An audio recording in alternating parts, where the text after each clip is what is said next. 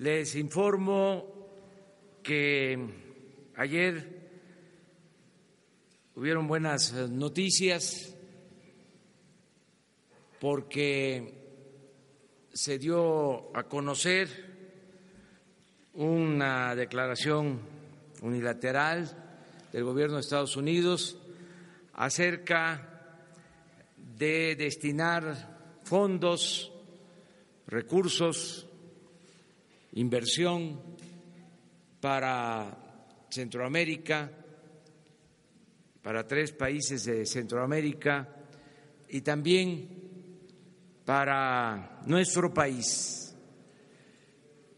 En el caso de Centroamérica es una inversión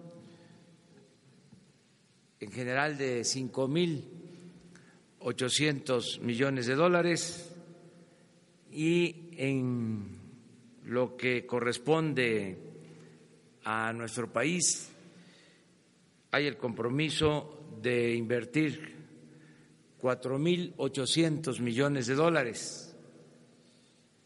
Ya se habían asignado 2.800 millones de dólares para el país y se eh, adicionan 2.000 millones de dólares más para el sur sureste de México.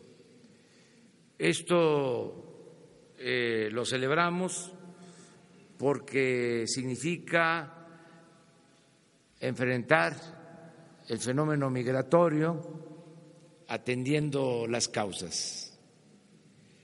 Siempre hemos dicho que la gente no sale de sus comunidades, no abandona sus pueblos, a sus familias, por gusto, lo hace por necesidad.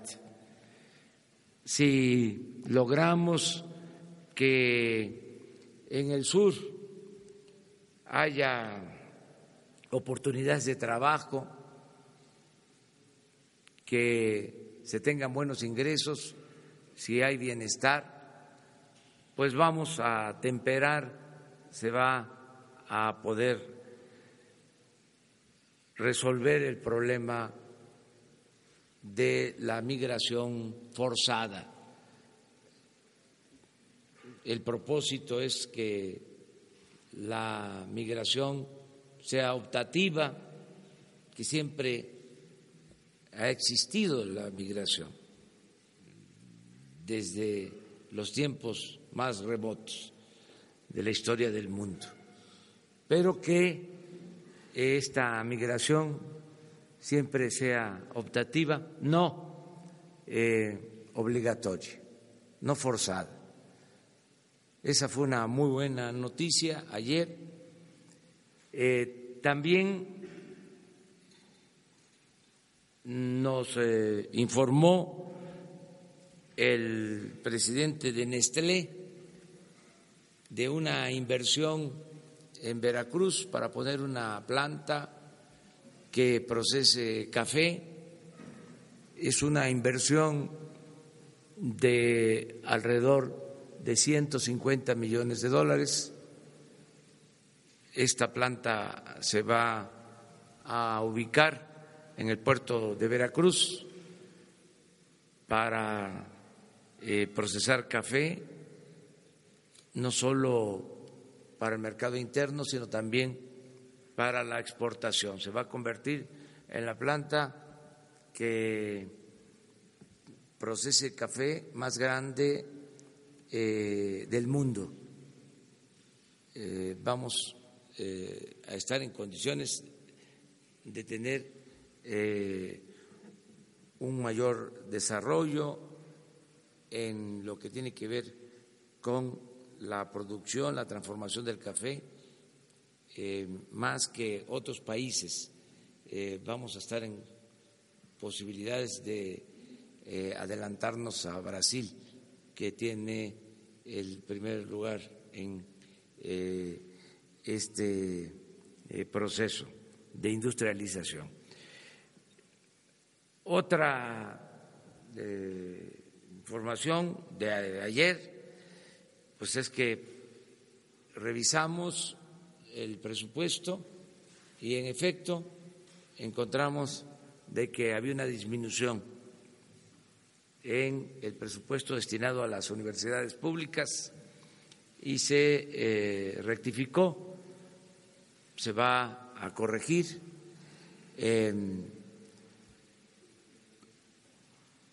hacen falta de cuatro a cinco mil millones de pesos.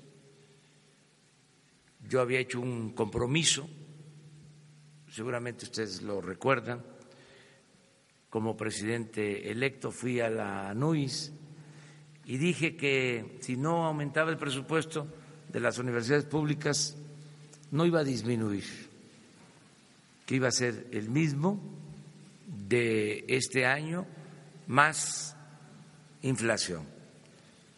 Entonces esto no se estaba cumpliendo y por eso se tomó la decisión de corregir este error y se va a hacer un ajuste al gasto de operación del gobierno en lo que tiene que ver con las eh, secretarías, con las dependencias del gobierno eh, federal, lo que tiene que ver con el Ejecutivo, sin afectar organismos autónomos, no podríamos hacerlo, es parte del gasto de operación de nosotros, o sea, de las secretarías, incluido el gasto de la presidencia de la República en total, una disminución del 4% del gasto de operación. Esos fondos son los que se van a trasladar a las universidades, de 4 a 5 mil millones de pesos. Es otro ajuste en el plan de austeridad republicana. Estamos pidiendo, y creo que vamos a tener respuesta favorable, de que eh, los fondos que se destinen a las universidades se manejen con honradez, que no haya derroches, que haya austeridad. Somos respetuosos de la autonomía de las universidades, pero es ya una etapa nueva, se acaba la corrupción, se acaban los lujos, los gastos superfluos, hay que reducir lo más que se pueda el costo del gobierno a la sociedad, que cada vez le cueste menos al pueblo mantener al gobierno. Ese debe ser el propósito en todos los ámbitos y eh, vamos nosotros a seguir actuando de esa manera, con austeridad republicana. Les traje, porque les ofrecí que iba yo a hacer el análisis sobre lo que eh, significó el aumento en el salario mínimo a lo largo de todo el periodo neoliberal. En efecto, nunca se había dado un aumento eh, como el que se autorizó hace dos días. Subrayo por acuerdo del sector obrero y del sector empresarial. Les agradecí en su momento, lo vuelvo a hacer, sobre todo al sector empresarial, que haya aceptado que cambie ya la política salarial. Cuando vean esta tabla, eh, vamos todos a comprender lo injusto que ha sido la política salarial en México. En 20 años, por ejemplo, eh, los aumentos al salario se otorgaron por abajo de la inflación. Esto es hasta una violación a los derechos humanos. Pero estamos hablando de todo el periodo neoliberal, de 60 a 75 por ciento de pérdida del poder adquisitivo del salario. Una gran injusticia. Entonces, esto eh, es una muestra fehaciente de que las cosas están cambiando en el país, con la participación de todos, en este caso, repito, con el acuerdo del sector obrero y del sector empresarial. Esto lo considero un logro en esta nueva etapa. Y me gustaría, se los pido de manera especial, que se difunda este cuadrito, porque habla más que mil artículos, que mil editoriales del cuadro. Explica lo que ha sucedido, el significado tan inhumano de la política neoliberal, que está ya eh, haciéndose a un lado. Ya estamos en una etapa nueva distinta. Bueno, pues eso era lo que tenía que informarles. Empezamos. Buenos días, presidente. Frank Jack Daniel de la agencia Reuters. Eh, hablando del tema de migración, más allá de los fondos anunciados ayer, se mencionó en el comunicado que están negociando un marco para migración ordenado, legal y seguro. ¿Qué ideas están explorando con los Estados Unidos en este sentido? Y sigue la posibilidad de que centroamericanos retornan a México después de cruzar a los Estados Unidos para pedir asilo. Y finalmente, ayer, se conoció que torturaron y asesinaron a dos hondureños jóvenes adolescentes en Tijuana. Y me gustaría saber si lo están investigando, ¿qué, qué están haciendo para dar protección a los centroamericanos que ahora pasan meses en la ciudad para pedir asilo en los Estados Unidos. Sí, eh, hoy a las 11 de la mañana la secretaria de Gobernación y el responsable de la política migratoria van a informar sobre eh, la política de México en cuanto a la protección de migrantes. Van a dar eh, un informe general. Yo eh, creo que la parte de eh, atender el problema con inversión ya es algo favorable, pero tenemos que mantener una política migratoria apegada a la defensa y la protección de los derechos humanos.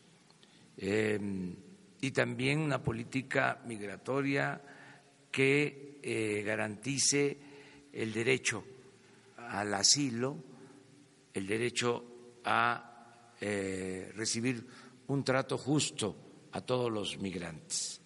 Esto lo vamos a seguir manteniendo. Em, estamos eh, pendientes todos los días de lo que sucede en los albergues en Tijuana. Eh, se tiene atención eh, adecuada, especial, humanitaria en los albergues. hay un albergue que estamos atendiendo donde hay alrededor de 2.100 migrantes que están recibiendo alimentos, atención médica, protección.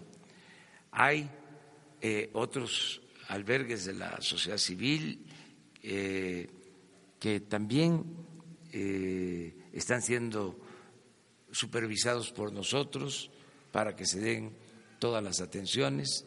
Lamentablemente sucedieron estos hechos a los que hace mención de la pérdida de vida de dos jóvenes. se están haciendo las investigaciones. Hoy recibimos este reporte en la mañana, por eso mis reuniones diarias, y a las 11 eh, seguramente les van a dar información sobre estos hechos. Sí, es que eh, es probable que hoy, si no mañana, el secretario de Relaciones Exteriores, Marcelo Ebrard, les hable del proceso que estamos siguiendo, de cómo se están llevando a cabo las conversaciones con los funcionarios del gobierno de Estados Unidos para resolver eh, de manera integral todo lo relacionado con la política migratoria. Vamos por paso. Eh, se avanzó, reitero, en que se eh, comprometan recursos para impulsar el desarrollo. Eh, tenemos todavía que eh, ponernos de acuerdo sobre los proyectos. Tenemos todavía que ver lo de las visas de trabajo. Nosotros estamos comprometidos a otorgar visas de trabajo a eh, trabajadores centroamericanos, eh, porque los proyectos que se van a aplicar en el sureste del país, más estas inversiones van a permitir que haya ocupación. Vamos a poder dar visas de trabajo a eh, trabajadores centroamericanos. Y queremos también que en Estados Unidos se den visas de trabajo para México, que se amplíe el número de visas y que también haya visas de trabajo eh, para eh, migrantes centroamericanos. Estamos eh, analizando todo esto con el gobierno de Estados Unidos.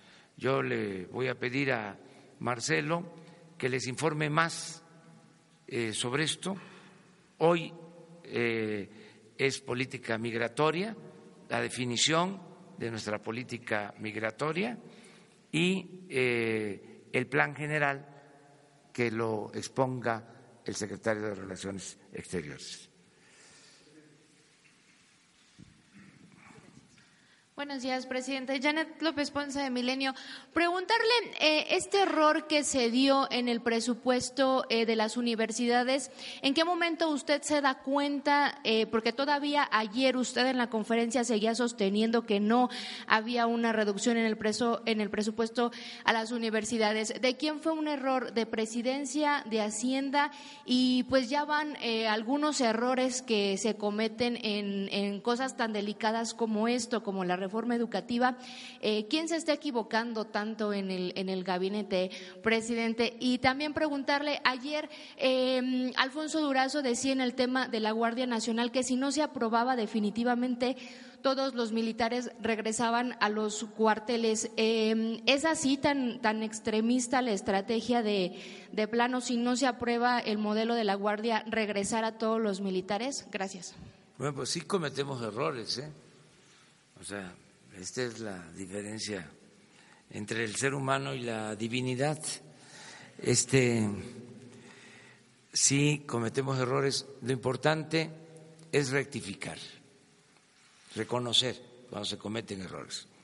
En este caso, les comentaba, fue un planteamiento que hice públicamente, seguramente ustedes lo registraron, más tarde les puedo decir el día, la hora, incluso hasta debe estar grabado debe haber un audio, este, o se registró, se ha de haber publicado. Y yo tenía la idea de que eh, se había recogido este compromiso. Ayer, eh, si ustedes recuerdan, les comenté que les iba a informar el secretario de Educación, todavía en la idea de que no había eh, disminución al presupuesto de las universidades. Como tenía que informarles el secretario de Educación, pues eh, hablé con él, me entregó una información, luego hablé eh, con los servidores públicos de Hacienda y coincidió de que en efecto hay una disminución en el presupuesto de las universidades. Entonces ayer mismo, como estaba en Hidalgo, tratando el tema educativo precisamente, pues ayer mismo eh, di a conocer que se enmendaba, se resolvía este problema, se corregía este error. Eso fue lo que sucedió. Cerca de la Guardia Nacional, eh, decirles que es muy importante que tengamos este agrupamiento para garantizar la seguridad pública. Yo espero que los legisladores aprueben la reforma constitucional.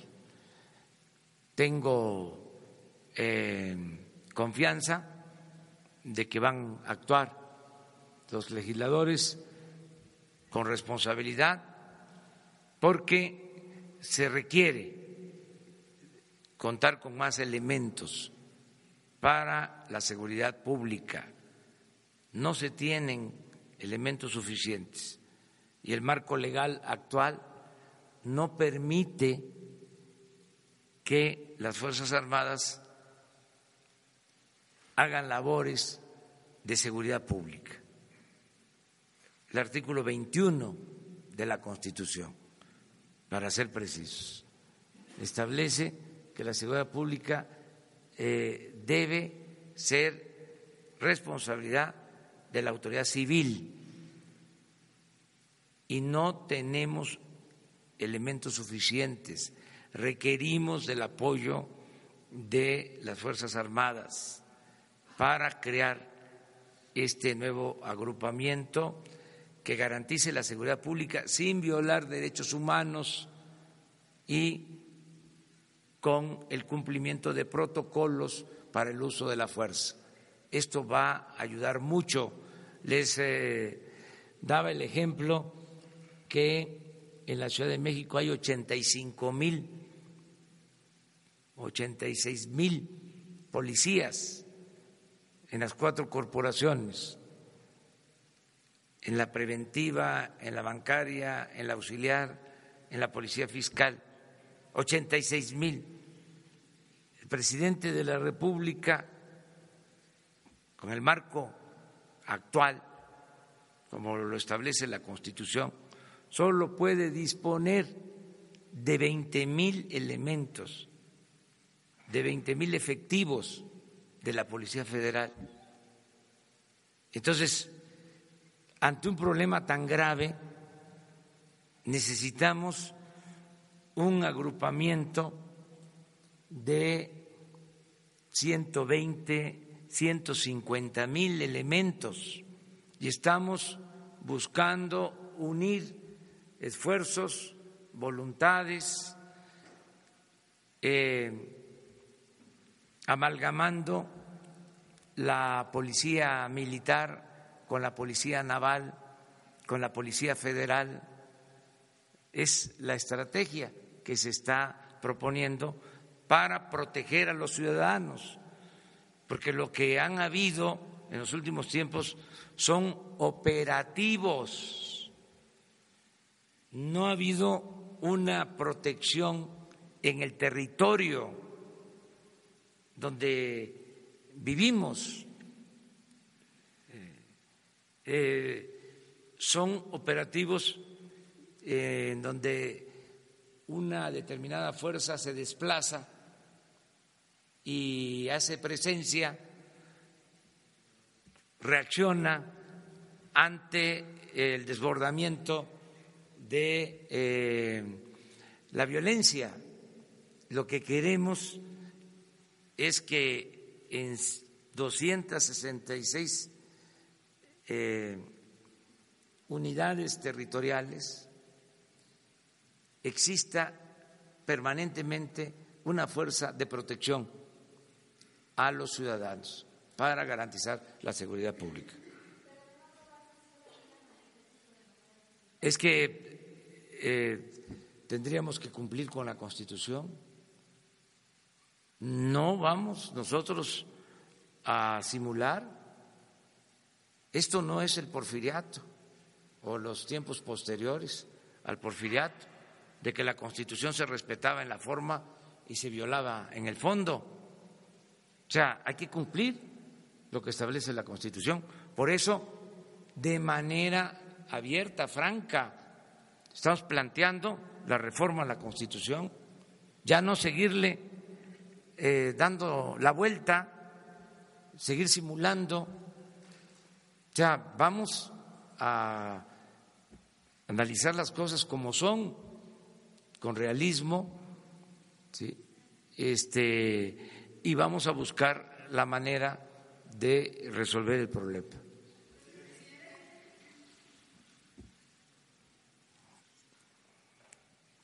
¿Qué se me hace que hoy va a ser pura primera fila?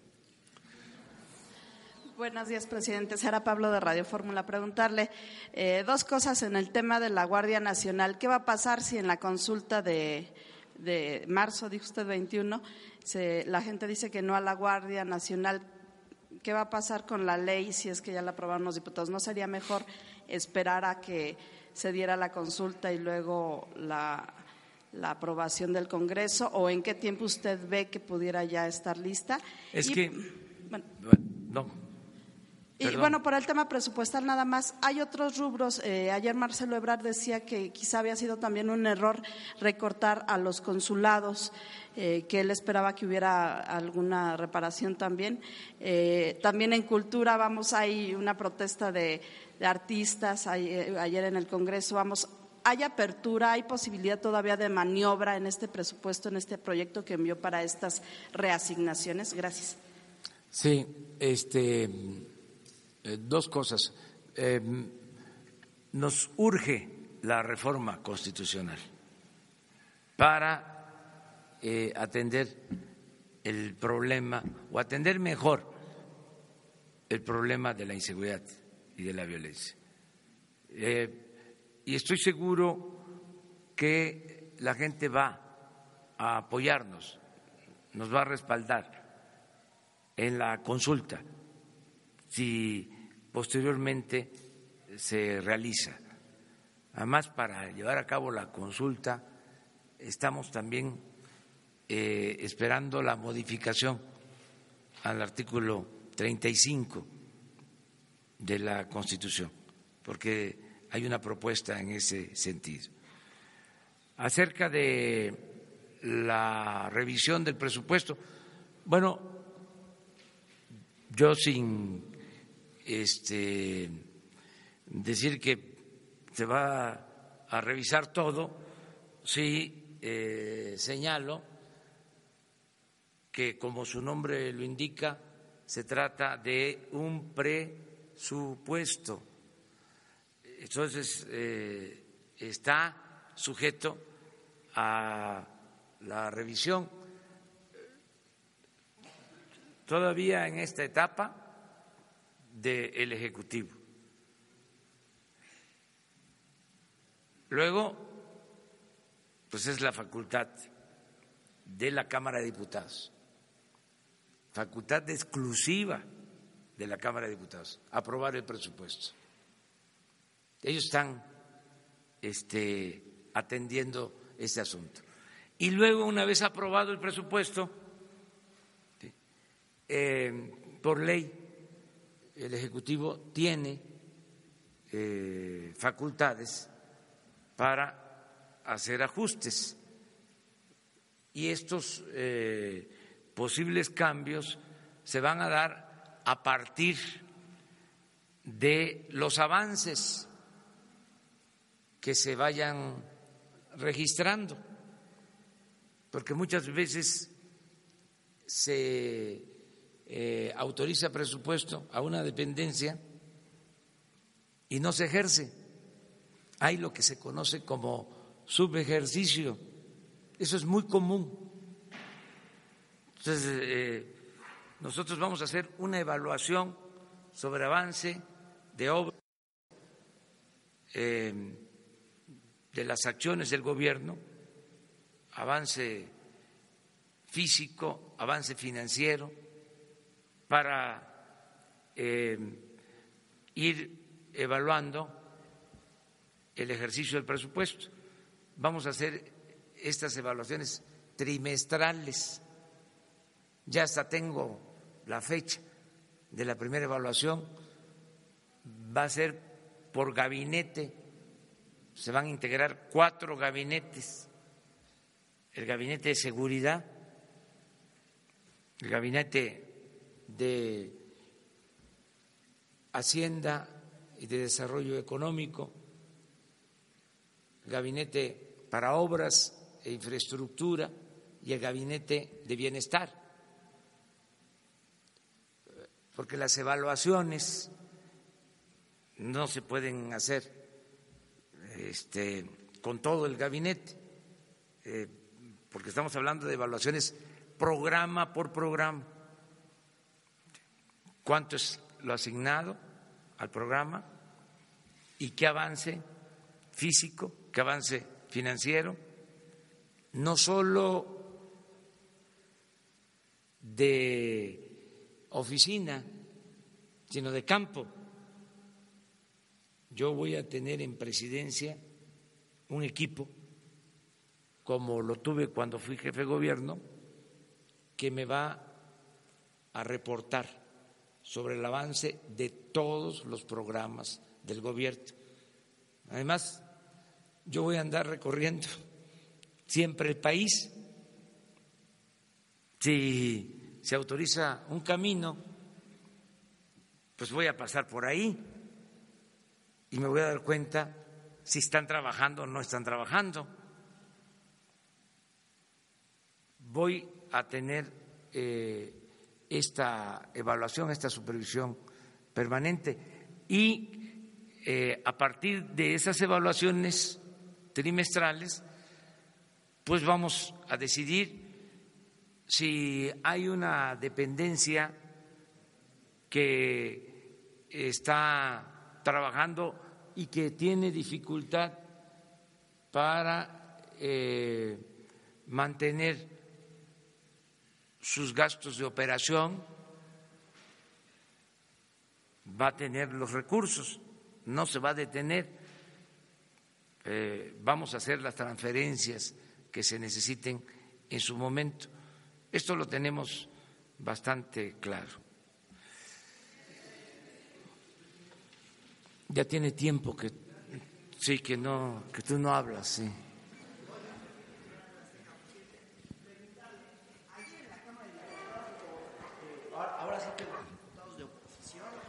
Protestaron, estuvieron, incluso tomaron eh, parte ahí de la tribuna, me parece, en la Cámara de Diputados, porque dicen que usted no quiere o que su equipo no quiere que se le quite un impuesto especial a la gasolina y ellos insisten en que pues a partir del primero de enero pues seguirá habiendo estas cosas que conocemos como gasolinazos. Eh, ¿Qué va a pasar con el tema de la gasolina?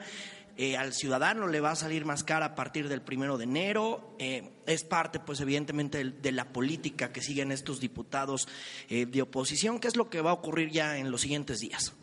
No va a haber gasolinazos. Ese es mi compromiso. Y entiendo la actitud de los que ahora están en la oposición es eh, su eh, obligación. Y qué bien que se apliquen este, para que vayan acostumbrándose, ya tenía mucho tiempo que nada más se dedicaban a levantar la mano, ahora es este picar el oprimir el botón. Si ellos aprobaron todo eso, los aumentos en el precio de las gasolinas, es como el mundo al revés, pero es legítimo. Y qué bueno que hay oposición. Nada más eh, en lo que a nosotros corresponde, decir que vamos a cumplir el compromiso de que no van a haber gasolinazos.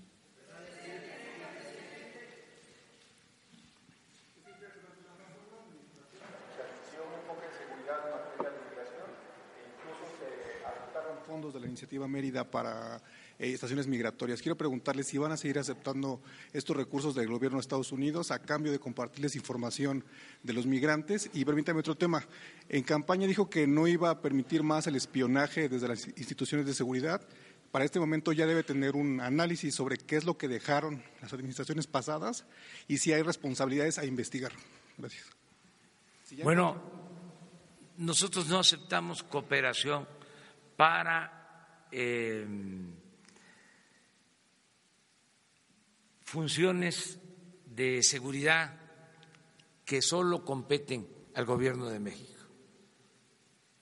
No eh, aceptamos la estrategia que significó el Plan Mérida, eh, que en vez de ser cooperación para el desarrollo, era cooperación eh, militar. Es distinto completamente. Lo de ayer así lo prueba. Eh, es un anuncio para invertir y atender eh, las causas en todo lo que es el fenómeno migratorio. Acerca de espionaje ya no hay ya pueden ustedes este, hablar tranquilamente por teléfono. Ya no hay golondrinas en el alambre, este, por lo que corresponde al gobierno eh, federal. No hay. Y hoy eh, se dan a conocer eh, acuerdos, uno, para que la policía ministerial eh, se ocupe de su labor de protección de los ciudadanos. Hoy nos informaron, seguramente les van a dar detalles a ustedes, de que de 3.700 elementos, 3.700 elementos de la Policía Ministerial, alrededor de 1.500 estaban de guardaespaldas, no solo de servidores públicos, también de em, personas em, ajenas al gobierno. Entonces todo eso se está corrigiendo eh, solo van a tener escoltas, protección, los que tengan responsabilidad en asuntos de seguridad pública y quienes eh, necesiten protección por estar recibiendo amenazas hay procedimientos en donde los jueces ordenan que se le dé protección a ciudadanos. O el caso de periodistas amenazados, eh, que tenemos nosotros la obligación de protegerlos. Pero eh, no era así. O eh, sí había un grupo de agentes trabajando eh, con esta misión, pero muchos eh, eh, actuando de otra manera.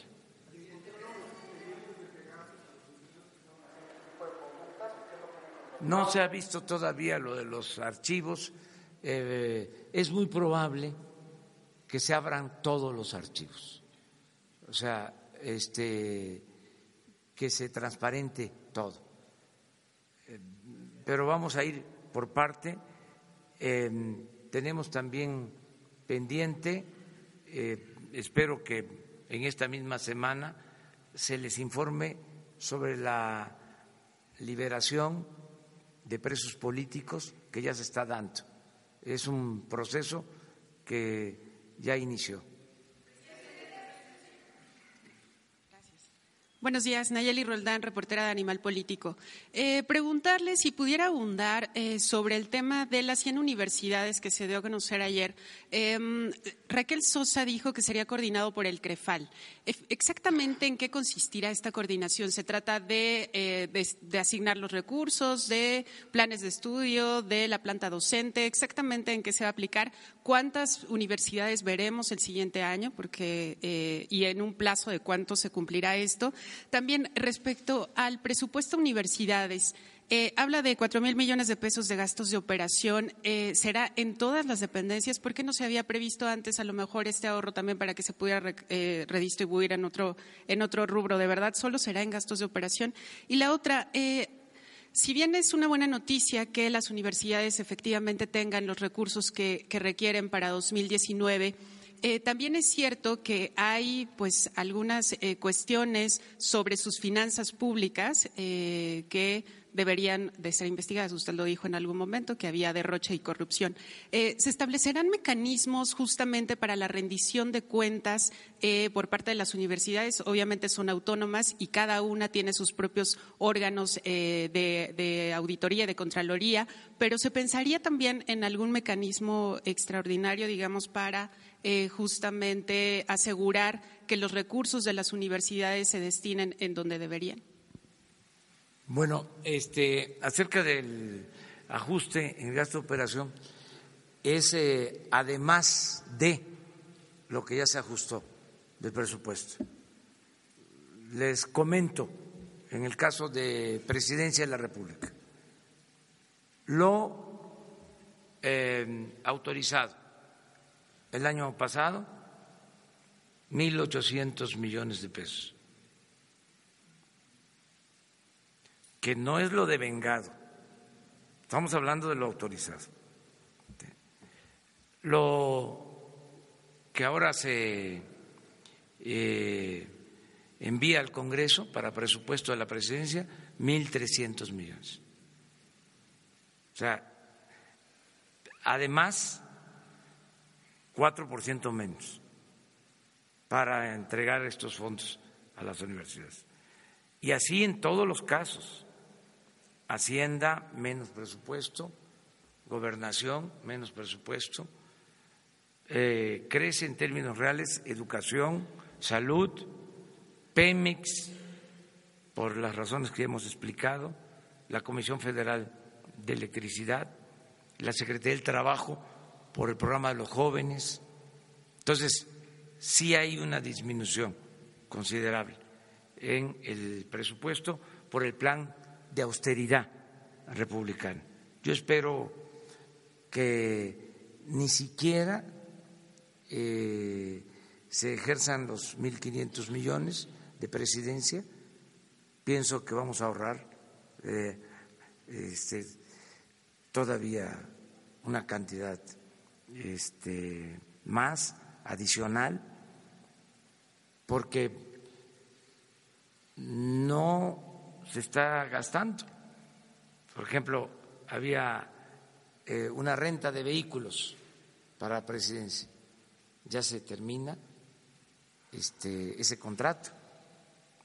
Se rentaban vehículos eh, y muchos gastos superfluos en todo el gobierno entonces, eh, nos va a alcanzar el presupuesto y sí, ya se está haciendo un ajuste.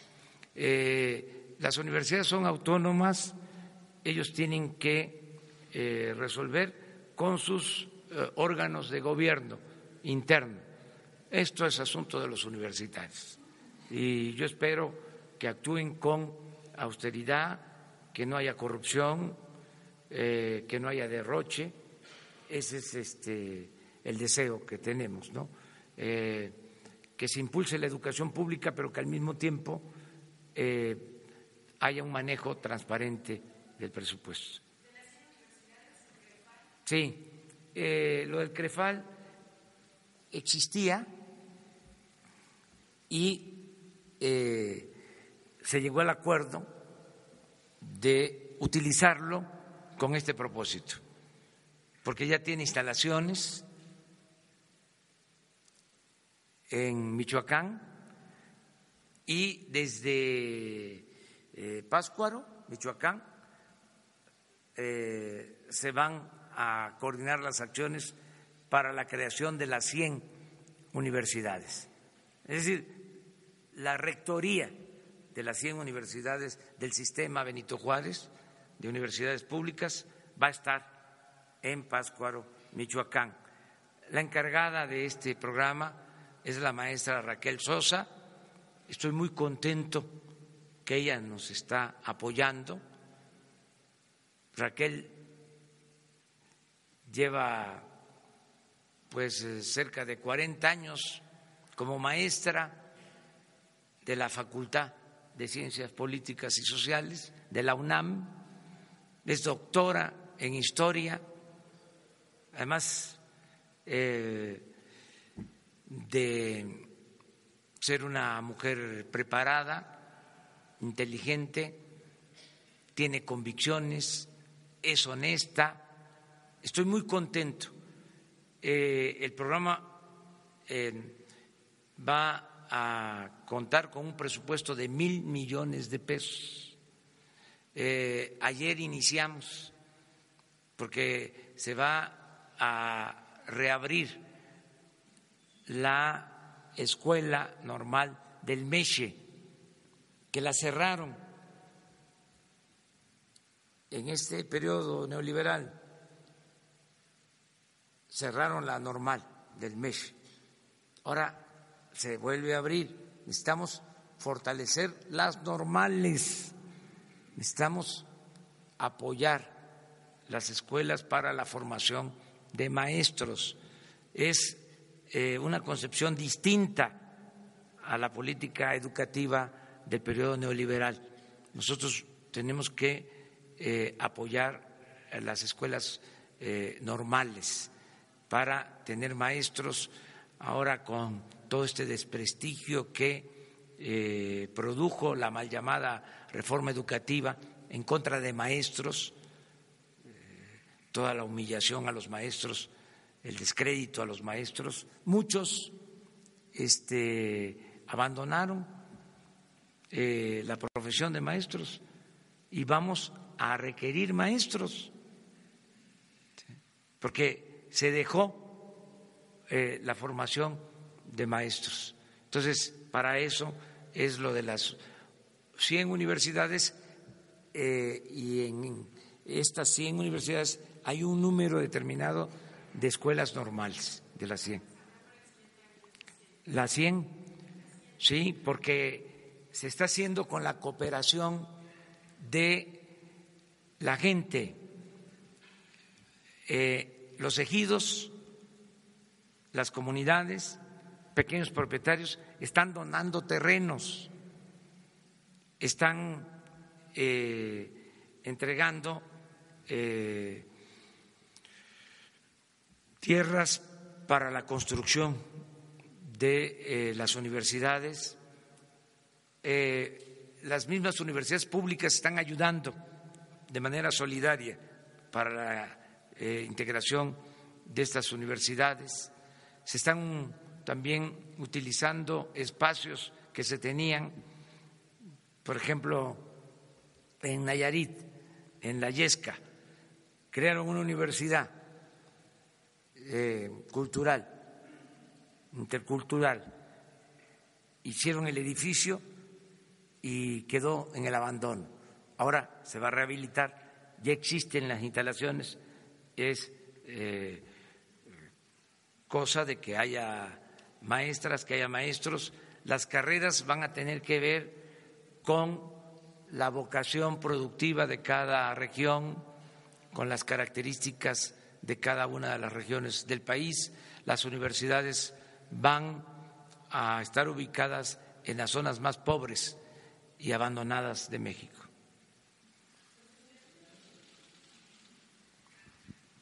Buenos días, presidente. Guillermo Cruz de Quinto Poder.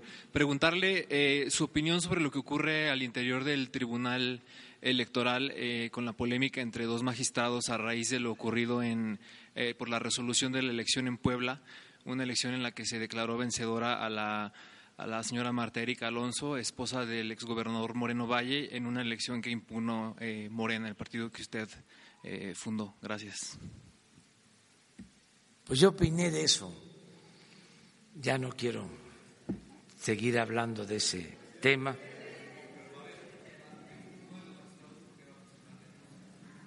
Ah, bueno, eso tiene su derecho.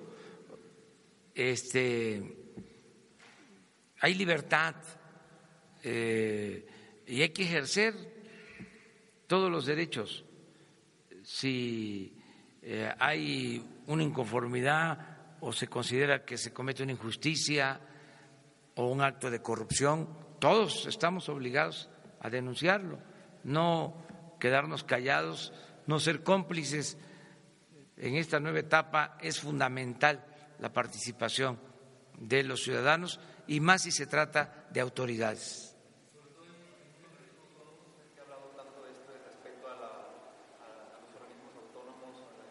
Sí, pero no es una denuncia de nosotros. Si es de los mismos magistrados, pues este es un derecho que ellos tienen. Nosotros no estamos promoviendo eso. Eso sí le puedo garantizar, porque no nos metemos en la vida interna de otros poderes. Muchas gracias, presidente. Buen día. Dos temas nada más, presidente Eric Pinto de Capital 21.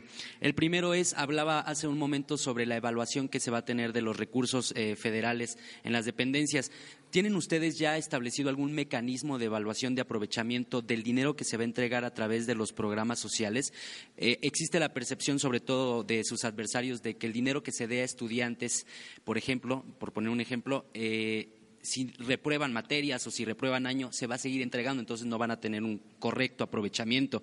¿Tendrán ustedes ya eh, un mecanismo de evaluación de aprovechamiento? Y la segunda es, ¿es facultad del ejecutivo, Federal poner orden en lo que está pasando, le reitero, en el caso de Tabasco? Ayer eh, mantuvieron retenida por más de siete horas a la esposa del gobernador por manifestantes que están exigiendo el pago de sus salarios, el pago de sus aguinaldos, el pago de muchos meses incluso que no les han pagado. Muchas plazas de ella, incluso, presidente, son plazas federales, recurso federal, que el Estado pues no ha entregado. ¿Es facultad de usted poner orden en, esa entidad? Gracias. Sí. Eh, mire, acerca de esto último, eh, yo lamento que se den estas eh, cosas. No es la forma no es el modo, nada por la fuerza, nada de privar de la libertad a nadie, todo por la razón, todo por el derecho, y en este caso yo he dado instrucciones al secretario de Hacienda que si un Estado no cuenta con presupuesto para pagar sueldos, aguinaldos a trabajadores, que se adelanten eh, participaciones. No es en estos casos una responsabilidad del gobierno federal, tiene que ver con eh, las finanzas estatales. Sin embargo, si nosotros podemos ayudar, eh, lo estamos haciendo. El que se puedan adelantar partidas, si tienen dificultad para terminar el año, con el propósito de que se le pague a los trabajadores, que tengan su aguinaldo. Estoy hablando de adelantar participaciones federales para ayudar a los estados. Lo que no hay ya, y esto también ha generado alguna inconformidad, pero es importante que se aclare, son partidas eh, discrecionales, por llamarlo amablemente,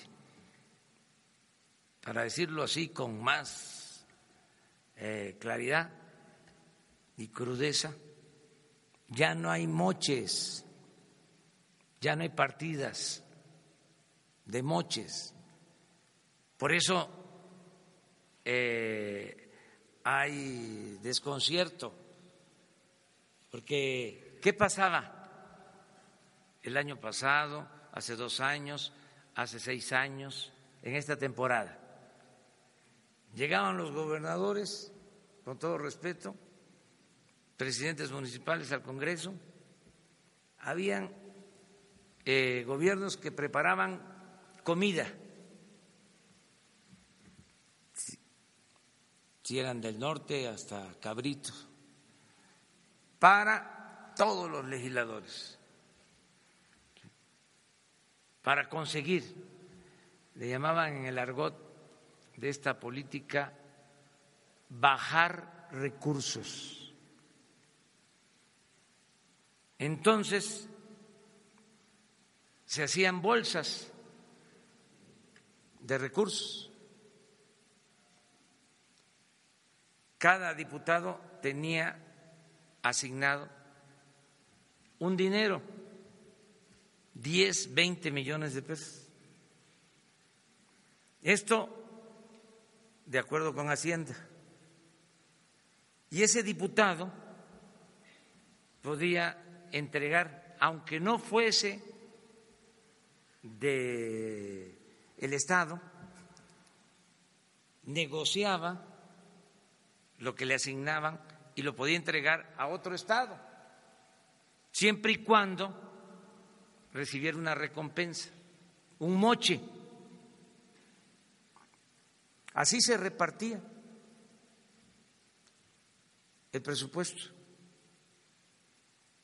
muy vergonzoso, lamentable.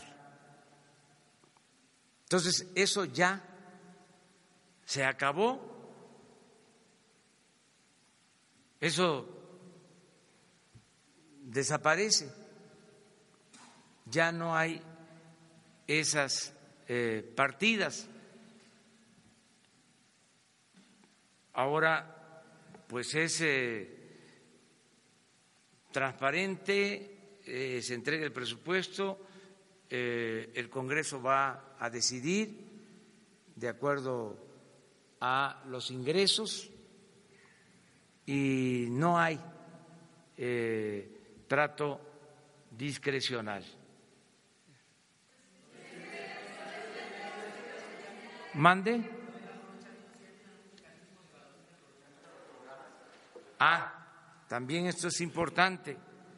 Eh, muchos programas eh, se entregaban a través de intermediarios eh, y en dinero en efectivo y no le llegaba el apoyo a la gente. Ahora es un censo y va a ser una tarjeta y va a ser completamente transparente. No va a haber intermediación. Entonces, esto va a ayudar mucho para que le llegue completo el apoyo a la gente y que no haya abusos, poder eh, reconocer cualquier tipo de desviación que se cometa. En eso estamos.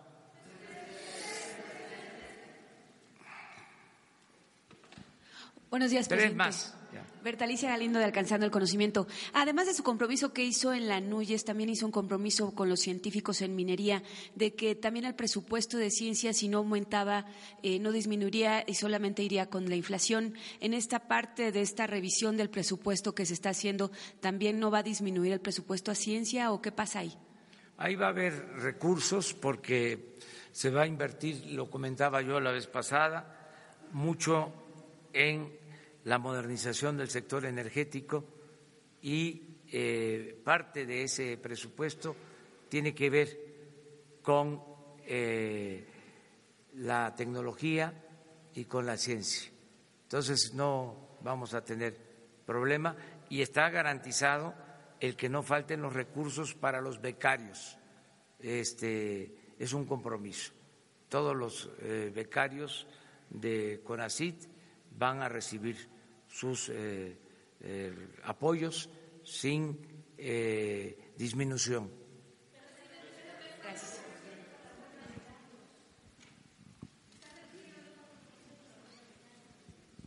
Hola, presidente, yo quiero hacerle dos preguntas.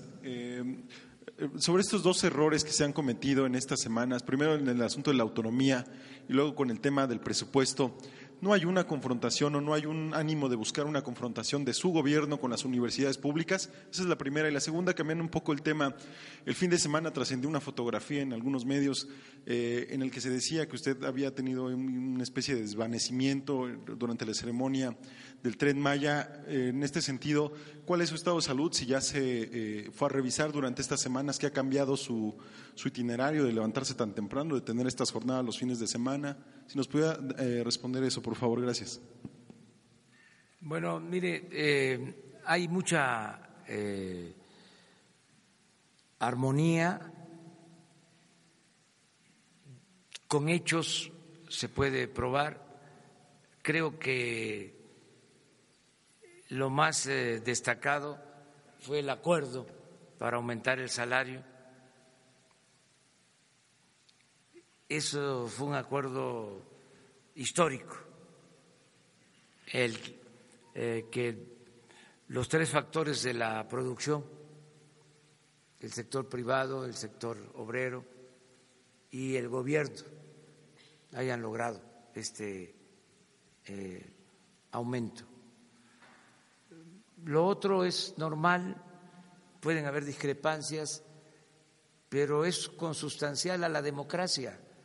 Solo en las dictaduras hay silencio, inmovilismo,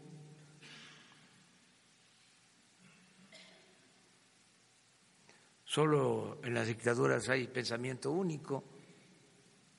Qué bueno que hay diálogo, qué bueno que hay debate. Es la nueva etapa. Acerca de mi situación de salud, estoy muy bien, al 100, gozo de cabal salud, me siento muy bien de salud y no me afecta el estarme levantando temprano, estoy acostumbrado. Este, y vamos a seguir así. Em, vamos a seguir trabajando. Hice el compromiso, son 16 horas diarias, porque no va a haber reelección. Entonces vamos a hacer en seis años 12. Entonces por eso eh, estamos bien. Desde luego, ahí andan mis adversarios este, pidiendo información sobre mi estado de salud.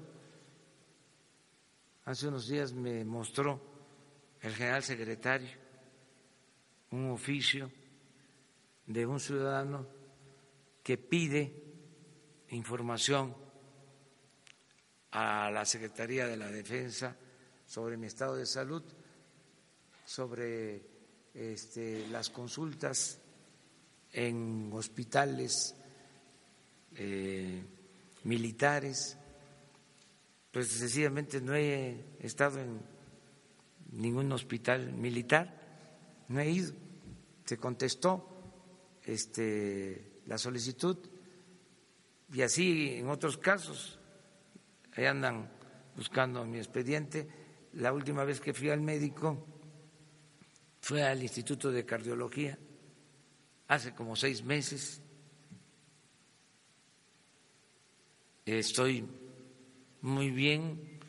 Este, la presión controlada, a veces este, traigo el corazón caliente, pero mantengo la cabeza fría.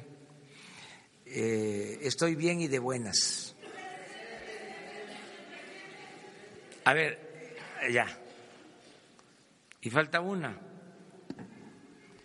Acuérdense que mañana también estamos, si no, si no, ¿de qué vamos a hablar mañana? Gracias. Ariadna Ortega de ADN Político de Expansión. Preguntarle si en estas modificaciones va a tomar en cuenta también lo que destinó, por ejemplo, al Estado Mayor Presidencial, que ya desapareció, o a Liconza y Diconza, que también ya van a desaparecer. Preguntarle también si va a haber incentivos para Nestlé en este acuerdo, no sé, del gobierno federal o del gobierno de Veracruz, y por último, ¿cómo va a repartir su primer eh, quincena que ya nos platicó que, obtuvo? ¿Para regalos de Navidad o...? Bueno, este eh, se está apoyando eh, a Nestlé para que tenga facilidades. Ya están limpiando el terreno donde va a estar la fábrica, la empresa, en el puerto de Veracruz. El gobernador Cuitláhuac García está ayudando en todo lo que corresponde. No sé qué política fiscal vayan ellos a aplicar para facilitar esta inversión que va a generar empleos en Veracruz. En lo que corresponde al gobierno federal, pues todo nuestro apoyo, no significó comprometer eh, recursos. Eh, ¿Cómo voy a utilizar mi quincena? Pues para este, mantener los gastos en la familia. Eh, ya lo que devolví, pues es para la hacienda pública, lo van a devolver también otros servidores públicos, porque hay que cumplir con la Constitución, hay que cumplir con las leyes eh, hay que regresar el, eh, dinero que nos dieron de más. Esto porque es el presupuesto de este año, el que todavía se manejó eh, ya para el año próximo ya viene ajustado a lo que vamos a, a recibir.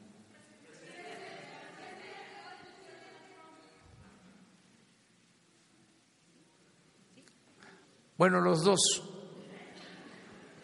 Sí.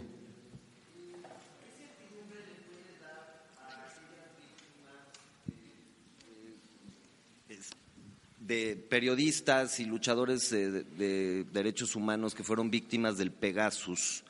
Se ubicó y se canceló el software. ¿Dónde está? ¿Qué pasó con él? ¿Se lo llevó la administración pasada? ¿Qué certidumbre le puede dar a los luchadores sociales que eso no jamás sucederá en México? Y por otra, mi segunda pregunta es, ¿qué, tan importante considera usted continuar con la implementación de la reforma penal acusatoria, donde hay algunos estados que van muy avanzados, pero hay otros que están muy atrás? Y como parte de pacificar el país, eh, ¿qué tan importante considera este marco jurídico de, la nueva reforma penal acusatoria? Y mi tercera pregunta es, ¿qué tan importante es para, para usted, eh, presidente, el medio ambiente y la sustentabilidad y, qué lugar tiene la sustentabilidad y el medio ambiente en la cuarta transformación? Bueno, te respondo sobre lo último. Es fundamental nosotros apostamos al desarrollo sustentable. Eh, es tan importante que ya hemos tomado decisiones, por ejemplo, para no utilizar el fracking. Que no se reconozca es otro asunto, que haya pasado de noche pero ese es otro asunto. Sí, claro. Dos, nada de transgénicos.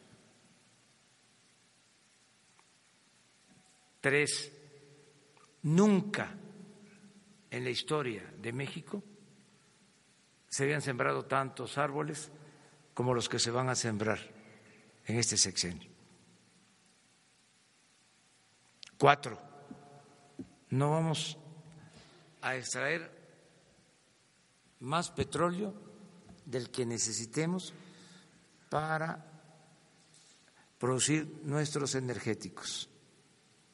Esto significa que no vamos a estar aspirando a producir tres millones, tres millones quinientos mil barriles diarios, porque son recursos no renovables que pertenecen también a las nuevas generaciones. Yo no tengo problema de conciencia sobre eso. Nosotros vamos a respetar el medio ambiente. Y además, todo lo que hagamos va a ser con el apoyo de las comunidades. Em, la reforma penal acusatoria y su implementación. Ya inició, es un proceso que se ha ido aplicando, tenemos que eh, mejorarla, pero no podemos cambiar se continuará con la aplicación. La tenemos que continuar. ¿Y el Pegasus? Este, la Secretaría de Gobernación, que antes tenía mala fama, ¿se acuerdan lo que era la Secretaría de Gobernación? Recordamos. Bueno, pues ahora es en los hechos eh, la Secretaría de la defensa de los derechos humanos. Esa es la Secretaría de Gobernación. Ese es el cambio. Entonces, protección completa a todos los ciudadanos, a periodistas. Eh, por eso está ahí Alejandro Encinas. Bueno, la licenciada Olga Sánchez Cordero, eh, que por convicción eh, tienen eh, la decisión de defender, de proteger derechos humanos, que serían incapaces de prestarse a un acto que signifique violar derechos humanos o desproteger a los ciudadanos. O sea, todo lo que podamos hacer lo vamos a llevar a cabo. Buenos días, presidente. Rocío Méndez, Noticias MBS. Buenos días.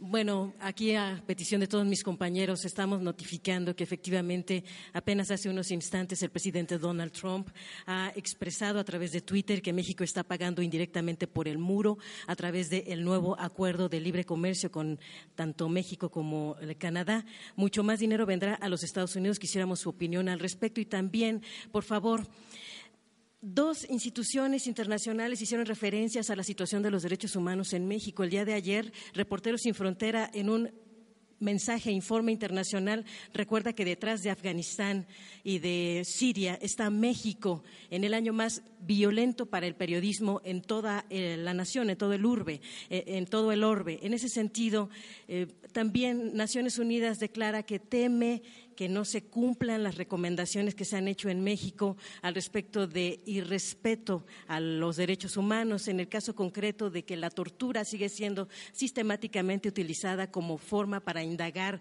ante diversos delitos y también que hay fabricación de culpables con detenciones arbitrarias. Quisiéramos opinión al respecto. Y finalmente, solo una acotación de lo que planteaba mi compañera, porque en el presupuesto sí hay una reducción del 4% para becarios de posgrado, presidente. ¿Qué le dice esto a a, la nación usted, porque efectivamente el 22 de agosto usted prometió que no bajarían los recursos para ciencia. Gracias.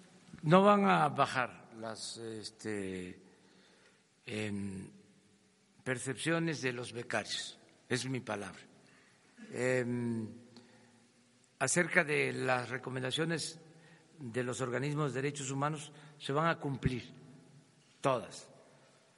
Y hay mucha referencia al antiguo régimen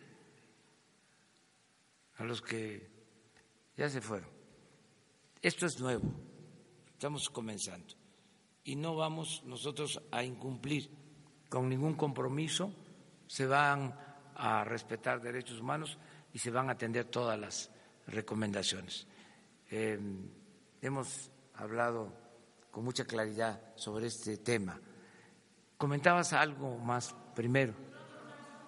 Ah, sí, este, yo me quedo con eh, el anuncio de ayer de que van a haber inversiones en Centroamérica y en México para enfrentar el fenómeno migratorio.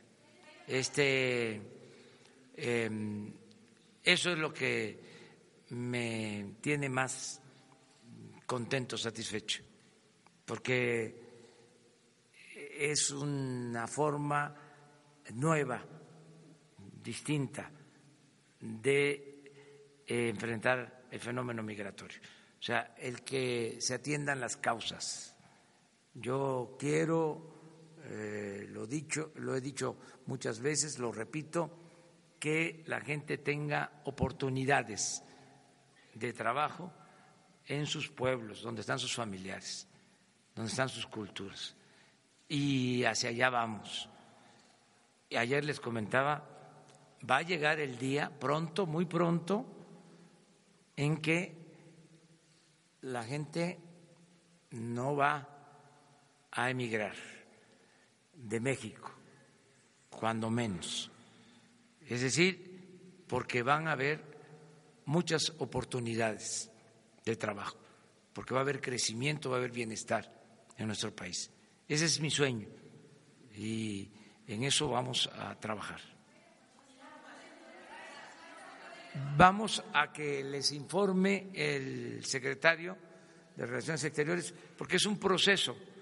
Esto apenas es un anuncio, el de ayer, vamos a llamar unilateral en la relación de los dos países, eh, pero vienen encuentros que se van a llevar a cabo en enero.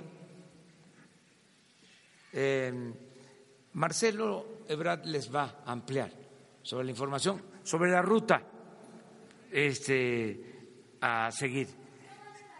Si eh, hay un acuerdo de inversión, como el que se anunció ayer, si se llega a definir eh, bien sobre este anuncio de inversión, eh, yo sí estaría dispuesto a ir a Estados Unidos, a suscribir, a firmar algo que signifique inversión para actividades productivas y creación de empleos en Centroamérica y en nuestro país. También les eh, informo que estamos teniendo muy buena relación con los gobiernos centroamericanos, que todos estos pasos, todo esto que tiene que ver con inversión, eh, lo hemos hecho en compañía de los gobiernos de Centroamérica. Yo les recuerdo que el día primero de diciembre firmamos un acuerdo con eh, El Salvador con Honduras y con Guatemala. Y he estado manteniendo comunicación con el presidente de Costa Rica. Eh, he hablado con él por teléfono, hemos eh, mantenido comunicación. Es un asunto que estamos tratando regionalmente y vamos bien, va por buen camino esta eh, nueva relación con el gobierno de Estados Unidos. No tenemos nosotros quejas del gobierno de Estados Unidos.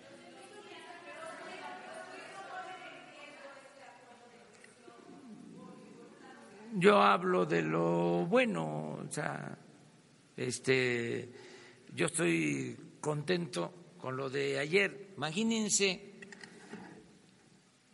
la inversión extranjera en México este año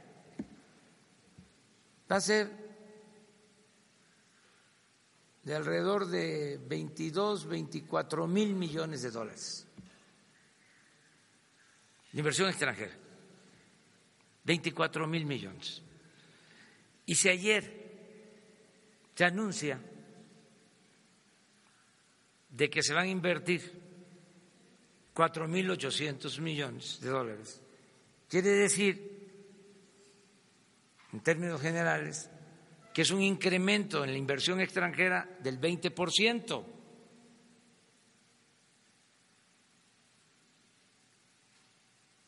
Pues eh, creo que hay motivos para estar contentos.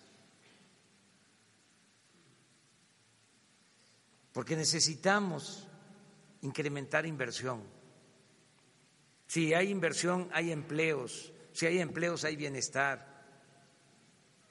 Si hay bienestar, hay paz, hay tranquilidad. Entonces, es los tres motores de la inversión o de la economía, el sector público, el sector privado, nacional y extranjero, el sector social entonces, eh, requerimos de más inversión em, para que en el sur sureste haya crecimiento. Es que en el sur sureste llevamos años sin crecimiento económico. Lo único que ha crecido en el sur sureste es Quintana Roo. Y eso, el sur de Quintana Roo, la zona turística, porque no es lo mismo Otompe Blanco que Benito Juárez, o para decirlo con más claridad, no es lo mismo Chetumal que Cancún. Hay diferencias. Eh, con el esfuerzo que están haciendo en Yucatán, ha habido un poco de crecimiento, muy poquito, pero Campeche, Tabasco, Chiapas, Veracruz, bajo cero. Y lo mismo Oaxaca, lo mismo Guerrero. Entonces necesitamos atender el problema de fondo y por eso eh, es muy importante el que se consigan inversiones. Nada más, si se habla de que quieren eh, invertir dos mil millones de dólares adicionales en el sur, sureste del país, estamos hablando de 40 mil millones de pesos. Eh, es el doble de lo que necesitamos adicional para que la atención médica mejore en las zonas más pobres del país, que haya atención médica, que haya medicamentos gratuitos. Entonces, con eso me quedo. Lo otro, este, o ustedes revisan eh, todo lo que pasa en las redes sociales, todo. No, si es muchísima la comunicación que hay ahí mucha, mucha, se la pasarían todo el día viendo. Hay que este que ver esto que es muy positivo y mañana hablamos. Muchas gracias.